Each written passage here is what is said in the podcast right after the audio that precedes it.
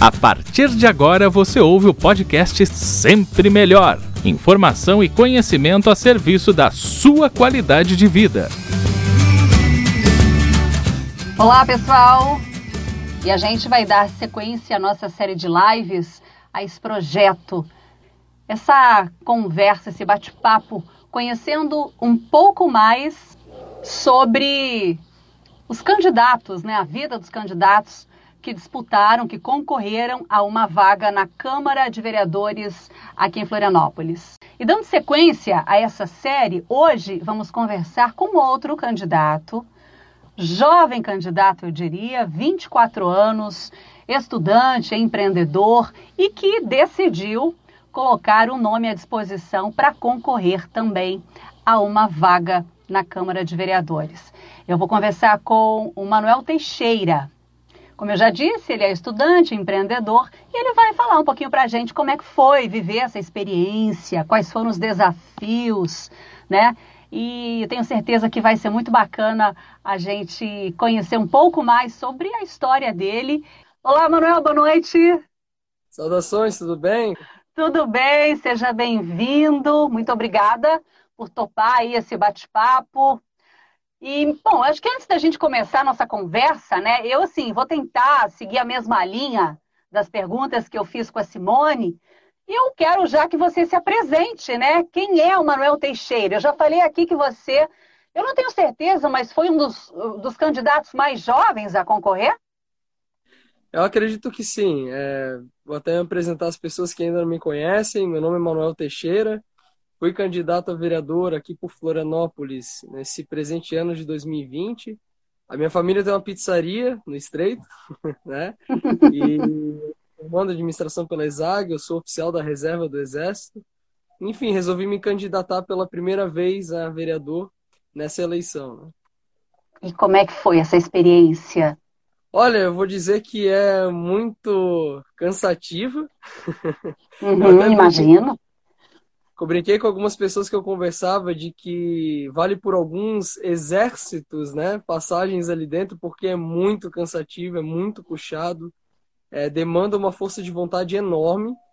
Mas eu digo uhum. que é uhum. muito recompensador, porque pela própria natureza da política, você se relacionar com as pessoas, então é muito gostoso de você fazer a campanha, porque você se relaciona com as pessoas, você conhece muitas pessoas, e você vê, é muito legal, nós que estamos saímos né, pela primeira vez na candidatura, nós vemos como as pessoas têm carinho, né? Querem gente nova lá dentro, querem apoiar pessoas com novas ideias. Então, eu diria que é um cansaço bom, né? Aquele cansaço depois de um exercício físico intenso, sabe? A gente Sim. fica cansado, mas, mas é gostoso, é recompensador, né?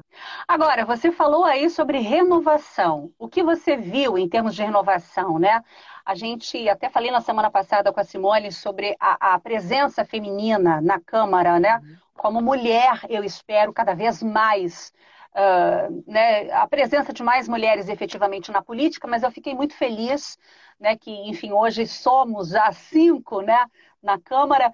E, mas em termos de, de renovação no, no, no, sentido geral, assim, te deixou contente? É isso mesmo que tem que acontecer? Se é o caminho? Eu acredito que está sendo construindo um caminho, sim, mas eu é, vejo que poderia ter sido muito mais, né? Uhum. Nós sabemos que de, se nós arredondarmos os números, metade foi a renovação. Uhum. Fico feliz com isso, que o número esteja crescente, mas eu vejo que há uma, uma abertura, uma possibilidade, um caminho de nós renovarmos muito mais. Só que é o que eu uhum. cito para as pessoas pouco adianta nós buscarmos a renovação também por pura renovação. Temos que ter cuidado. Nós temos que buscar renovar no sentido de colocar pessoas que não nunca estiveram lá dentro muitas vezes para apresentar um novo trabalho, mas um trabalho com competência, um trabalho que realmente traga bons frutos né, às pessoas aqui da região. O que, que eu entendo por renovação em Florianópolis, nas câmaras de vereadores ao, pelo Brasil afora? Eu entendo que renovação se vale no sentido de você colocar um vereador que bem execute as suas funções. Porque, no meu ponto de vista, os vereadores não cumprem isso ainda. Que são o seguinte: eu cito nos meus vídeos, quem for me seguir no Instagram vai perceber. Tem um dos meus vídeos que eu falo. O vereador ele se baseia em três principais pilares, que são fiscalizar, representar e legislar. Eu acho que os vereadores sabem muito bem a parte de legislar, isso não é segredo. Todo mundo sabe que o vereador faz lei, né? que é o legislativo. Uhum. Porém, o fiscalizar e o representar, eu creio que nem tanto. E eu vejo que a renovação, ela se vale em cima disso. Buscar pessoas novas que estejam com afinco de fazer valer os outros dois pilares, que são representar e fiscalizar. Fiscalizar, nós vemos que está havendo essa onda agora, né? Está começando a ficar mais forte por causa da rede social. Né? Então as pessoas Sim. estão fiscalizando mais e os candidatos se propõem a fiscalizar mais. Mas eu vejo que ainda falta a questão de representar, né? E aí a gente pode conversar mais para frente sobre isso. Bom, é, eu aproveito para te perguntar como é que você vê, até nessa experiência, né, a participação é, de jovens como você na política, né? Eu não tenho noção de quantos candidatos nessa faixa etária aí dos 20. Você tem uma ideia, sim? Ou, ou você foi um dos únicos, um dos poucos, talvez? Olha, eu vou admitir que eu não tenho noção, eu não tenho ideia, mas eu são eram 500 e alguma coisa candidatos, né? Eu acredito uhum. que não passavam dos 50. Eu acredito, tá? Estou falando um achismo, mas eu não tenho, não posso pre precisar não. E de onde surgiu o desejo de se candidatar? Então, uh, muitos perguntam né, o porquê da política, e eu vou dizer que, primeiro, que eu sinto uma necessidade real de nós mudarmos o nosso cenário político, os políticos, né, a classe política, digamos assim, está muito desvalorizada, está muito, eu diria que a, eu acho que é a classe no Brasil que mais está desvalorizada hoje, né? É, enquanto uhum. ao contrário nós temos, por exemplo, os médicos, etc, são pessoas muito benquistas, os políticos são totalmente o contrário. E eu vejo que primeiro entrar nesse sistema, não adianta nós reclamarmos e nós nos abstermos disso, né? Nós sabemos muito bem, até uma frase da Ayn Rand muito conhecida, de que não, nós podemos ignorar a política, mas não os efeitos da política. E é isso que eu me propus, sabe? Ser uma das pessoas que entrasse lá dentro para dar início a essa mudança, né? Essa mudança é, no sentido de nós é, reestruturarmos de novo, nós arrumarmos a casa, né? Nós ajeitarmos uhum. a casa. Um segundo ponto, tá, que eu vejo desse anseio de entrar na política, porque eu tenho vocação para isso. eu acho que é algo muito importante de ser considerado, né? As pessoas têm as suas vocações, né? E política, na verdade, o uso da palavra, eu acredito que seja uma vocação minha, e nada melhor do que a política, né? Então, unindo a necessidade que nós temos de mudarmos o nosso cenário brasileiro, junto com a minha vocação, eu, eu juntei os dois e vi, poxa, é uma oportunidade de tentar.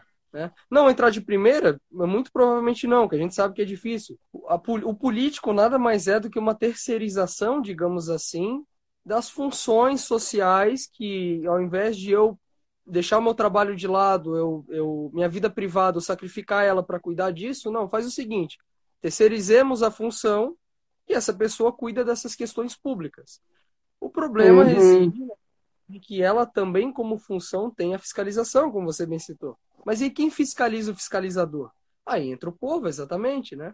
E hoje não tem muito que dar de desculpa, porque nós temos as redes sociais, nós temos site da Câmara, que lá você pode, até aconselha todo mundo a fazer isso.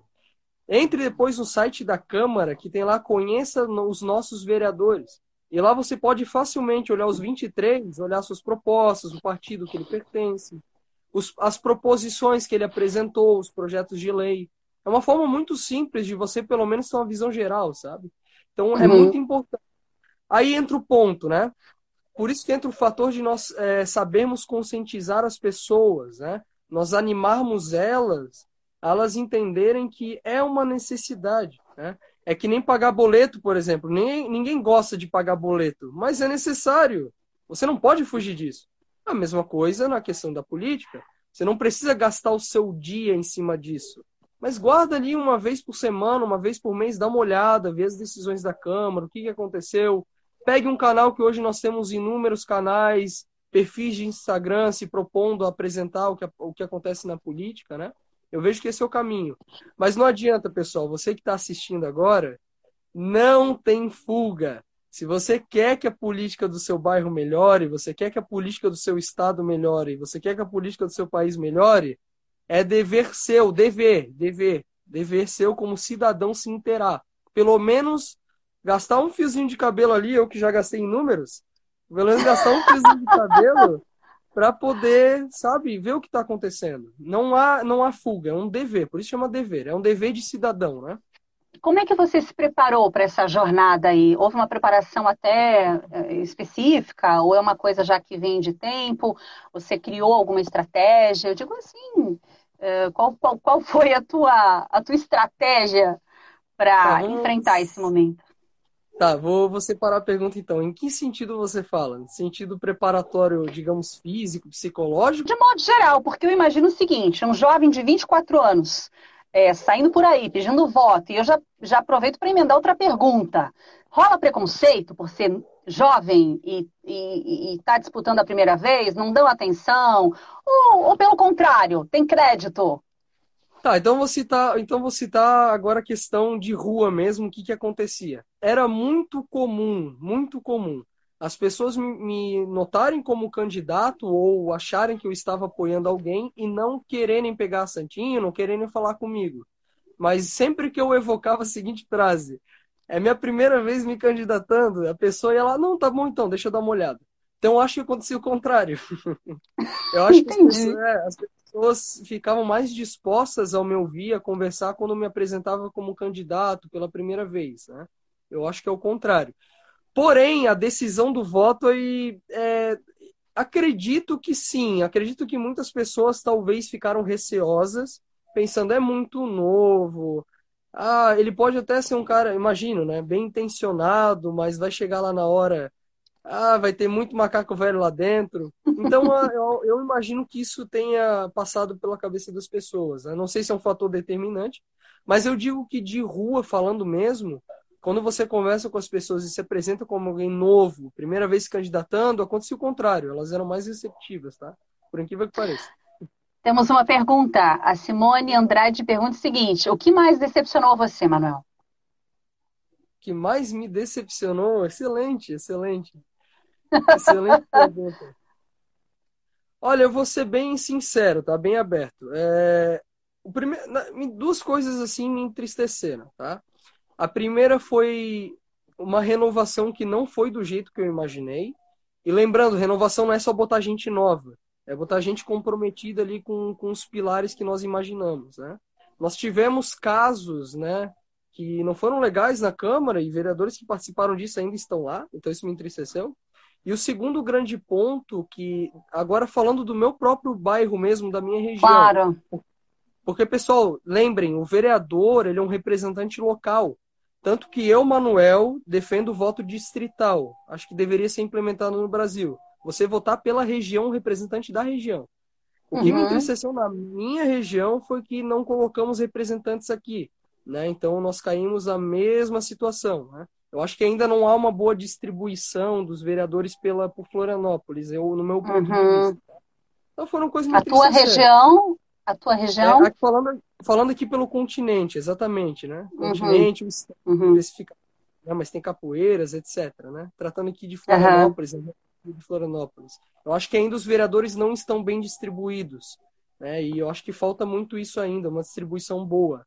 Né? Porque o vereador, pessoal, é um dos pilares que eu citei da, da representatividade, aquele camarada, aquela mulher, né, vereadora, que vai chegar no prefeito ou na prefeita e vai puxar orçamento, que vai solicitar a obra, porque ele não faz isso, mas ele pode solicitar, né?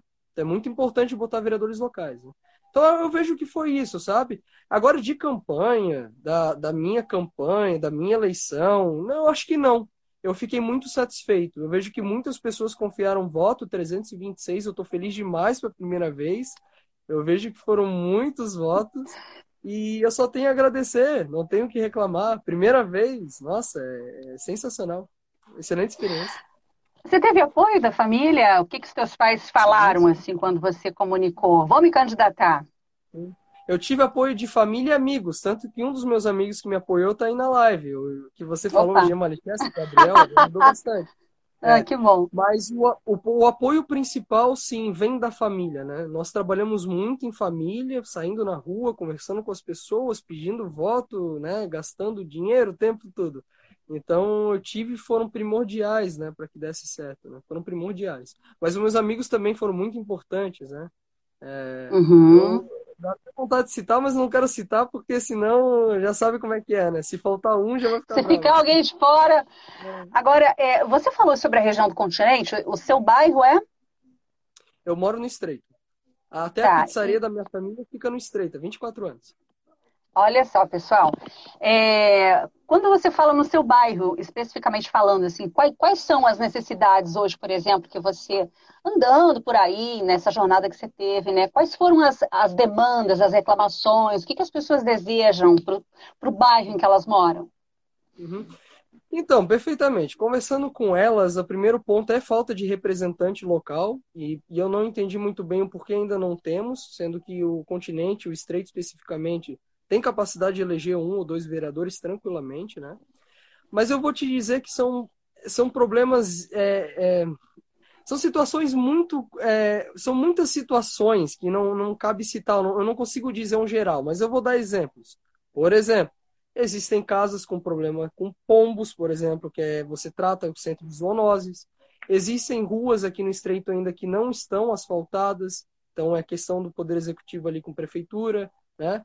Tem situações ali de locais com problema da própria estrutura ali da rua, causando acidentes, etc., há muito tempo. Então, são situações muito em específico. Mas o uhum. mais que eu posso te dizer, você me perguntando assim, num geral, o estreito como todo enfrenta, fora os problemas particulares, certamente é com os moradores de rua, que é um problema muito latente aqui, muito latente. E por consequência deles ou não, os furtos, né?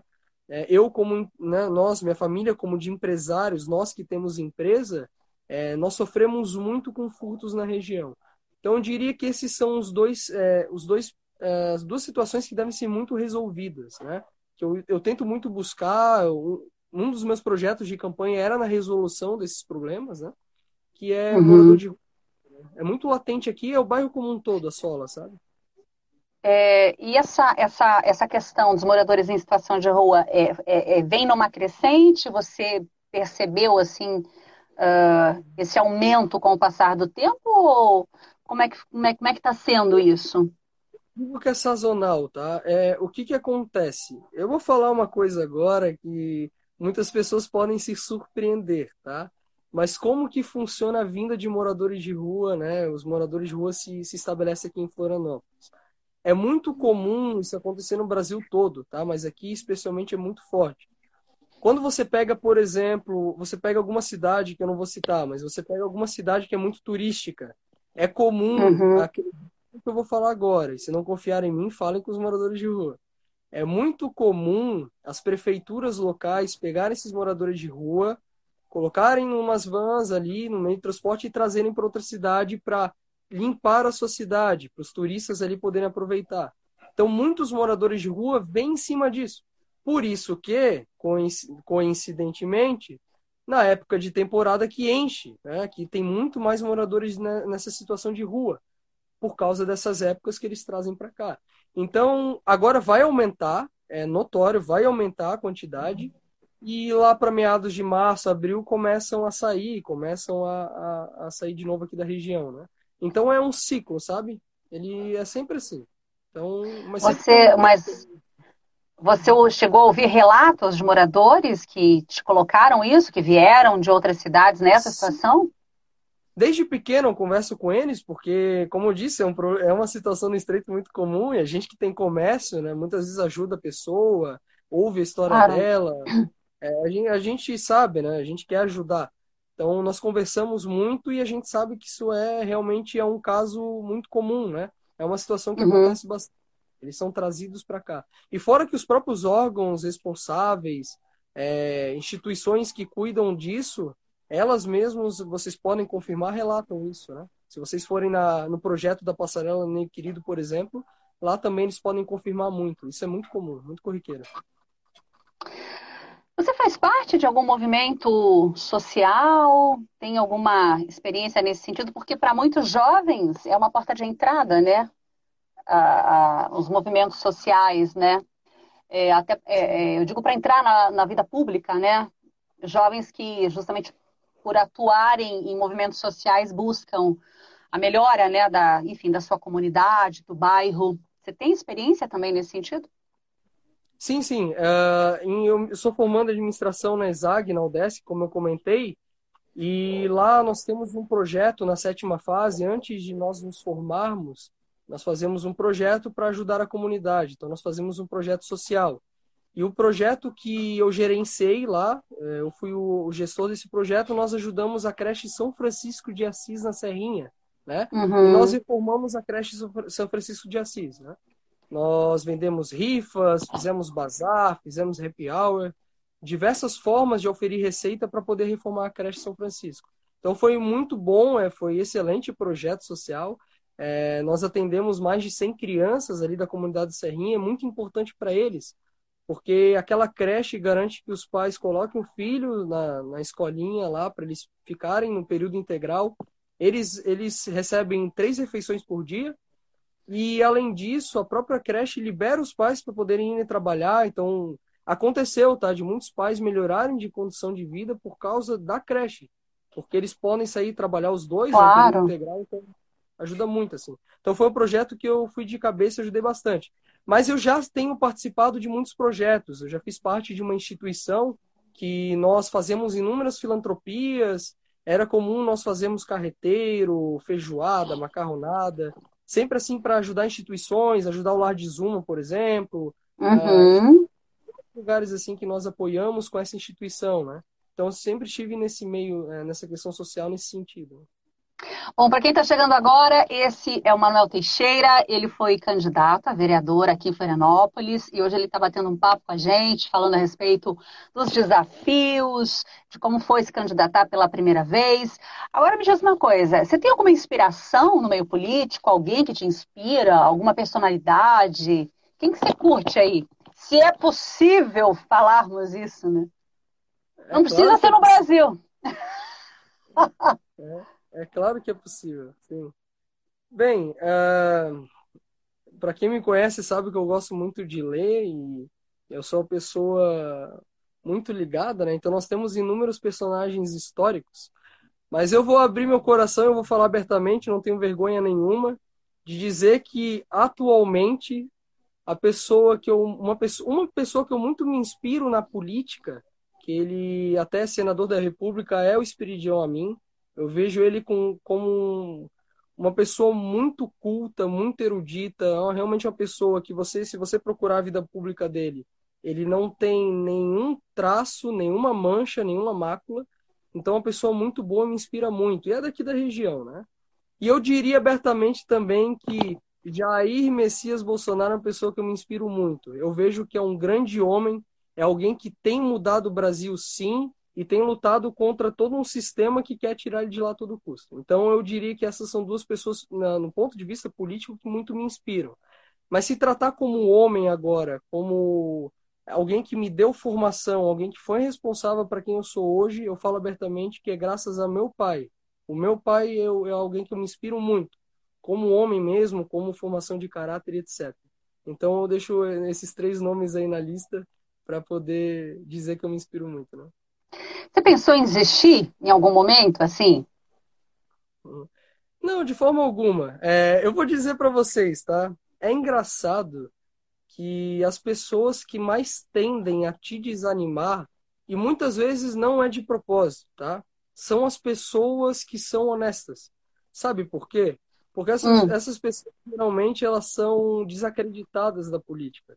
Elas Sim. provavelmente já participaram de algum evento político e se desanimaram, já tentaram concorrer que nem eu, né? A Simone desanimaram. Então são pessoas que estão desacreditadas e são justamente elas que muitas vezes te, te a, acabam te colocando para baixo. Porque você vai se apresentar como candidato e diz: "Ah, não vai, cara, não vai dar certo. É a primeira vez nem vai. Eu escutei isso, ah, nem vai. A gente sabe que é muito possível que não vai, mas é a construção, uhum. né? não o caminho natural, natural, né? É, então, nós temos inúmeras é, figuras políticas agora importantes, deputado estadual, vereador, que não entrou de primeira. Então, é muito, é um caminho normal, né? E eu digo, muitas vezes quem, quem causa isso são pessoas honestas, pessoas boas, desanimadas, né? Então, mas eu uhum. digo que eu nunca me deixei falar. Eu acho que sem, sem dor não, não há vitória, né? Sem sacrifício não há glória. Então a gente tem que tem que lutar, tem que batalhar, tem que dar gosto, sabe? Tem que ser difícil. Se fosse fácil, qualquer um fazia. Uh, bom, a Simone colocou aqui: Espiridião é o único manezinho que foi vereador, deputado estadual, federal, governador e senador. Uhum. É, tem um currículo, tem um currículo realmente é, é, bem interessante, né? Agora me diz uma coisa, quais eram as tuas propostas? O que, que você tinha lá como base, como pilar? O que, que você tinha para oferecer em termos de proposta? Não, perfeito. Eu tenho, eu tenho algumas propostas que são lixo pelo peso, criar uma junta com médico, enfermeiro, psicólogo, advogado para resolver a situação dos moradores de rua, dar isenção fiscal tributária para quem contrata os moradores de rua. Nós temos inúmeras propostas. Mas eu digo que o meu ponto principal era: eu queria ser um legítimo vereador. Que o vereador, a palavra vereador vem de vereda, que significa caminho. Por isso que é a palavra vereador. Então, o vereador ele caminha entre as pessoas, ele conversa com elas, ouve o problema delas e aí ele apresenta uma solução. Então, no uhum. meu ponto de vista, tá? Eu tenho projetos, mas mais importante do que os projetos que eu tiro da minha cabeça e trago para as pessoas é o que as pessoas precisam, e aí eu trago para minha cabeça. Entende? Então, às vezes, é mais importante o vereador que vai lá e fala com o dono da padaria do bairro, fala com uma associação de moradores do bairro, fala com o centro comunitário, e aí, em cima do que eles precisarem, aí sim, você leva numa secretaria, você leva num órgão, você faz um projeto de lei, se necessário for, para resolver esses problemas. Então, eu entendo, era isso que eu estava me propondo a ser um vereador que escuta as pessoas, vê o que elas precisam, e aí em cima disso você resolve esses problemas. E aí nós reforçamos os três pilares, que são fiscalizar, representar e legislar. Mas lembremos, nós representamos as pessoas em cima da representatividade nós legislamos e não o contrário. Eu acho que tem que mudar esse pensamento na cabeça de muitas câmaras aí, né? Na cabeça, num pensamento uhum o, ve o vereador ele legisla em cima do que ele está representando e não o contrário. Nós não temos que atender interesses particulares. E o fiscalizar nada mais é do que você conferir como é que está a execução dessas, dessa solução das necessidades do povo, né? Seja através de é, necessidades, é, como é que a gente pode falar? Que são recorrentes, por exemplo, saúde, segurança, todo dia há essa necessidade. Então você fiscaliza uhum. serviço sejam é, situações pontuais, né? De resolução pontual. Então, é, eu acho que tudo circula, o vereador, o grande segredo está em tudo circular em torno do que as pessoas precisam. Então, o vereador é o que eu falo para as pessoas, e eu já falei em alguns vídeos. Mais do que discurso, nós precisamos de vereadores com bons ouvidos. Eu acho que o, que o político hoje, a grande mudança vai acontecer no Brasil quando o político aguçar menos o seu, a sua língua, né, discursar bem, e aguçar mais os seus ouvidos. Eu acho que é aí que a gente vai começar a ver mudança, porque ele vai se interessar pelo que o contribuinte, a pessoa que paga imposto, ela necessita. Né? Então era isso que eu me propunha. Eu queria ser um vereador que escutava as pessoas, escuta as pessoas, de porta aberta, de gabinete aberto, receber todo mundo, sabe? Então essa é a minha principal proposta, meu principal projeto, né? Deixa eu ver, tem uma pergunta aqui. Uh, desde quando você se interessou pela política? A Amararte está perguntando. Bom, você comentou, né? É, lá atrás, né? Quando você nasceu, praticamente, né? Mas vem cá, desde criança você tem essa facilidade na comunicação, você é, acredito que por conta da leitura, isso também é, acaba facilitando bastante esse teu interesse, né? É, a gente percebe que você tem uma comunicação muito eloquente, você é muito convicto do que você fala, e é, isso tudo, é, você, você falou em construir o teu caminho, né? Você acredita realmente nisso, na construção uh, de um líder, né? Também, por que não, né? É, é devagarinho, é pedra por pedra? Perfeito, perfeito. É, eu digo para vocês, tá? Eu já ministrei dois cursos de oratória, um, na IFS, um no IFSC e um na UFSC, ok? Aqui em Florianópolis. E, porque tem gente de, que eu sei que é de fora que está assistindo a live também. É, e, e, eu digo para as pessoas, para as pessoas que foram lá me ouvir, né? É, e ouviu que eu tinha para ensinar a elas do pouco que eu sei, tá? Porque eu não sei muito não, tá? É, e eu falei para elas, o grande segredo reside no fato de você fazer as pequenas coisas e você não perder as oportunidades. Então, eu, eu nunca fui uma pessoa de falar em público, acreditem ou não. Mas eu, desde pequeno, aproveitava as oportunidades de falar em público, eu pegava os trabalhos de aula e fazia bem feito. Tanto que no Exército eu apresentei um, uma, uma palestra para o comandante da brigada na época, é, General Richard, sobre a campanha do contestado. Então eu fiz. Então todas essas oportunidades eu fui é, aproveitando, vencendo o medo, sabe, é, fazendo com vontade. E aí a gente vai incrementando, nós vamos melhorando, né? Então eu diria que a, oratória, todo esse caminho, sim, eu fui melhorando com o tempo. Foi um crescimento pessoal, sim. Porém, a política mesmo, eu comecei a me interessar. Eu acredito que com uns. Acho que foi com uns 16 ou 17 anos de idade que eu comecei a me, interess... me interar mais pela política, né? E aí, claro, você. A pessoa gosta de política e ela começou a gostar de falar em público, aí você junta os dois, o que que dá? Ah, eu quero ser político, né? Eu acho que é, é uma tendência, né? Mas, Agora, essas, mas essas experiências, essas experiências profissionais, tanto no Exército quanto à frente do, do, do, negócio da tua família, te auxiliam também? Te auxiliaram também? Eu penso que você deve ter amadurecido bastante, né? Demais, eu vou dizer que a minha maior facilidade em pedir votos foi porque eu trabalho desde os 14 anos de idade no comércio. Isso ah, certamente foi. Eu falo, eu falo para as pessoas, eu tive duas grandes escolas na minha vida, tá? A primeira foi com a minha família, no empreendimento da minha família. Poder trabalhar desde novo na pizzaria é sensacional. Eu sou form... eu me formo mês que vem agora em administração na UDESC. E quando nós, nós que trabalhamos desde cedo, nós entramos no curso lá, é... a gente olha as coisas assim, ah, mas ok, é, isso já entendo. Na verdade, entendo até melhor do que isso, porque a gente já está no dia a dia lá mexendo, né? Sim. E a segunda, segunda grande escola que eu tive, graças a Deus, foi o próprio Exército, né? Eu sou oficial da reserva do NPUR e lá eu aprendi tanta coisa boa, tanta coisa interessante, né? Então eu digo que foram duas grandes escolas que eu tive e me ajudaram muito.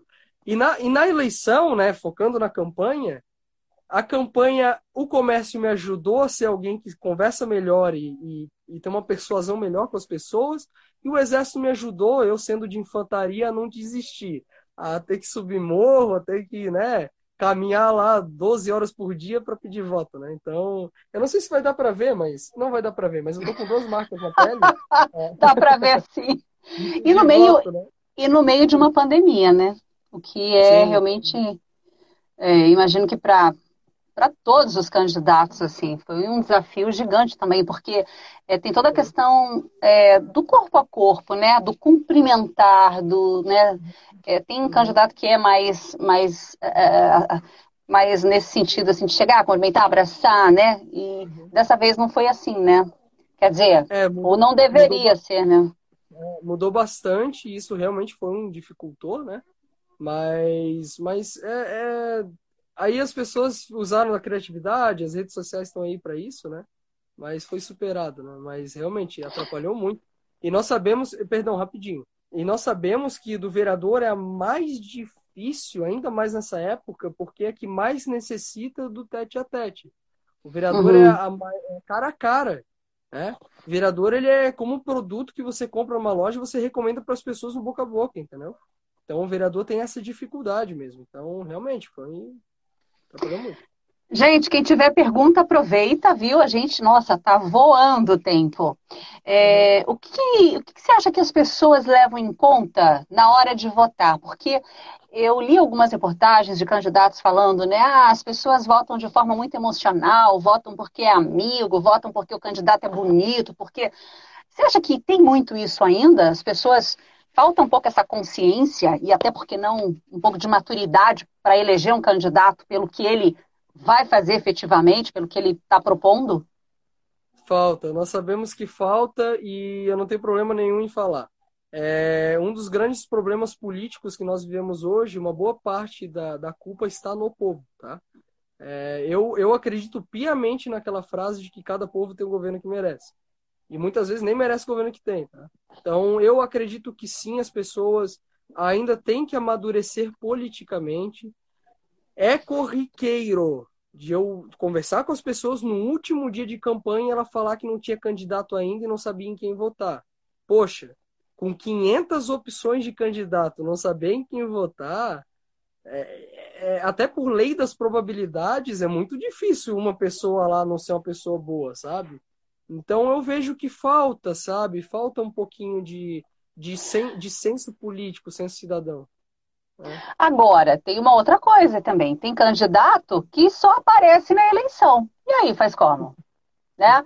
Então, assim, é importante, e aí, falando até como eleitora, é o candidato é, se fazer presente o tempo inteiro, se é né, da vontade dele estar na vida pública, né, ser presente agora com a internet aí. Eu vou te falar, eu tenho visto alguns candidatos assim muito mais presentes assim usando os recursos da internet fazendo lives é, enfim.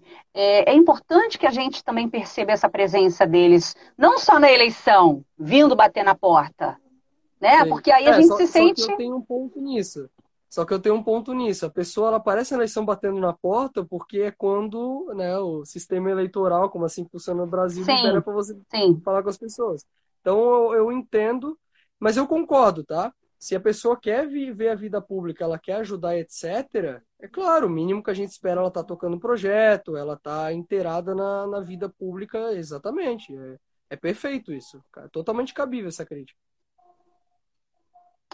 Bom, deixa eu ver quem mais está com a gente aqui. Olha, tem muita gente online. Henrique Dantas, boa noite. Mari Silveira. Amar Marketing Digital. Quem mais está aqui? Marcelo Wednes. Perdoe se eu errar o nome, por favor. Joyce. Gente, aproveitem se alguém tiver alguma pergunta para fazer. Eu queria saber, né, se você mudaria alguma coisa. O que, que você mudaria agora? Você teve, você teve uma votação expressiva para quem se candidatou a primeira vez? Você tem essa consciência? Porque você mesmo disse, nem sempre é de primeira, né? ainda mais sendo jovem, né? Você considera a, a, sua votação expressiva e isso te deixou feliz para continuar? Sim, muitas pessoas confiaram o voto. E mesmo se não fosse expressivo, poxa, cada pessoa que botou meu númerozinho lá 11 100 na urna é alguém que confiou.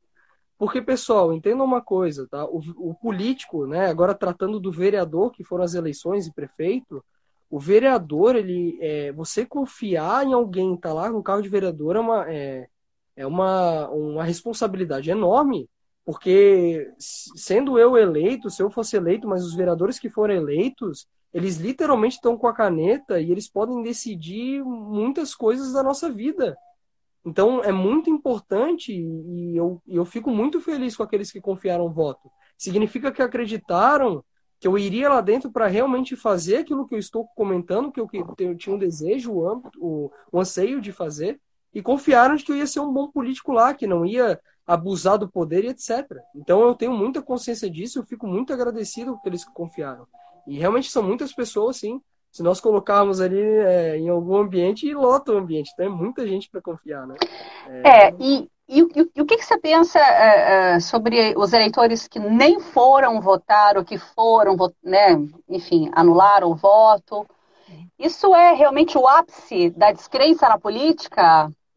É... Eu acho que sim, e eu, eu entendo emocionalmente a pessoa, como eu disse, como eu disse antes. Geralmente as pessoas que muitas vezes te colocam para baixo, sem querer até, são as pessoas muito boas, porque elas são tão sim. honestas, não, elas não aguentam mais ver tudo errado. Mas o que que eu vejo, tá? Apesar de emocionalmente eu entender, a pessoa está desacreditada, está inconformada, racionalmente falando não é uma boa decisão. Porque se você não coloca o seu voto lá, você, ah, digamos, ah, político que está lá, tudo não presta. Bacana. Aí você não vota numa pessoa que presta, você está fazendo questão de pesar um pouco mais aquele lá que não presta na sua concepção, entendeu? Então vejo que racionalmente falando, se nós queremos que mude a política, aí mesmo que a gente tem que votar. Porque se tiver tudo bom, ah, não vota, deixa realmente para decidir entre os melhores ali. Mas se tá ruim, cabe a nós aí sim votarmos para tirar a diferença e digo mais. Agora tem um ponto importante, muito importante. Se nós queremos que mude, além de nós votarmos, cabe a nós encontrarmos o bom candidato, de graça, a gente ir lá e falar com a família, convencer eles de que a pessoa é boa, falar com os amigos. Nós temos que ajudar aquela pessoa, porque geralmente pessoas boas não têm grande estrutura. Então eu vejo que aí o senso de cidadão cabe a. a eu sei que a gente está desanimado, mas além de você votar ali para ajudar aquela pessoa que você acha que é boa, apoia a pessoa. Não custa nada, fala lá com os amigos, olha, eu conheci a pessoa, sei lá, digamos, eu não sei o trabalho dela, mas é uma pessoa que parece honesta, tem um bom currículo, tal, tal, tal, tal. Ajuda, pô. Então, assim a gente vai mudar, sabe? A gente tem que ser, nós temos que ser ativos, amigos. Nós não podemos ser tíbios, não podemos ser mornos, né? A gente tem que, que trabalhar. Infelizmente, é como acordar, para quem não gosta, né, de acordar segunda-feira para ir trabalhar, mas tem que ir. É necessário, tem que né? participar, né? né? Tem que participar, é, né? É, pois é. Bom, e você pretende continuar? Daqui a quatro anos a gente vai ver novamente, quem sabe você lá concorrendo? Sim, sim, com a graça de Deus, sendo né, o caminho que eu deva seguir, com certeza. É, vamos trabalhando nesses próximos quatro anos, manteremos os nossos olhos abertos agora na nova legislatura, nova, é, nova, nova Câmara, digamos assim, né? Uhum. Meia nova, porque metade se manteve, mas nessa, uhum. nesses que se manteram, mantiveram lá ou entraram, vamos manter nossos olhos abertos, vamos participar é, e, e, certamente, né? Certamente, sendo a princípio nós nos veremos aí daqui quatro anos nas eleições de novo, né? Manuel como candidato a vereador pela segunda vez. E agora, ah, longe das eleições, sem campanha política, ah, a, a tua rotina é o quê? Então, agora eu vou manter minha rotina de estudos que eu gosto muito, né, de leituras e tudo mais. E, mas vamos dizer, profissionalmente temos a pizzaria da minha família para continuar. É, fala o nome, fala o nome da pizzaria. Eu pretendo fazer direito depois. Tá me ouvindo? Deu uma travadinha. É, deu uma travadinha. Pode repetir. Tá. Mas é, agora eu vou continuar a pizzaria dos meus pais, da minha família. Me formando agora em administração, eu pretendo é, continuar é, a faculdade, vida acadêmica fazendo direito. Eu acho que é uma faculdade que eu vejo que é muito importante para mim também, tanto por questão política como para a vida mesmo. E eu pretendo, tá? Eu estou me estou organizando, eu pretendo fazer uso do meu Instagram para de forma, fica até o convite para todo mundo aí, começar a criar alguns conteúdos de oratória, ajudar as pessoas em desenvolvimento pessoal, eu também gosto muito da parte de investimentos, eu gosto bastante. Então, ajudar as pessoas nessa questão de desenvolvimento pessoal, sabe? Então, usar ali do Instagram para passar conteúdo, fazer um 0800 aí de oratória e tudo mais. Né? Então, muito não, bom. É isso, tá? o nome da pizzaria, para quem ficou com fome, ficou afim de experimentar? Ó, Primeiramente, quem quiser acompanhar melhor a pizza, vídeos meus, etc., vai no meu Instagram, que daí vocês hum. têm acesso por aqui, né? lá, lá tem o próprio link da pizzaria, daí vocês conseguem acessar lá. E no, o nome da pizzaria é Pizzaria Dom Biotti. Pizzaria Dom Biotti. Tá? D-O-M-B-I-O-T, Dom Biotti. E aí vocês conseguem olhar pelo Instagram também, conseguem achar no Google o nosso site, né? Mas me acompanha ali no perfil, que daí é mais fácil de, de encontrar.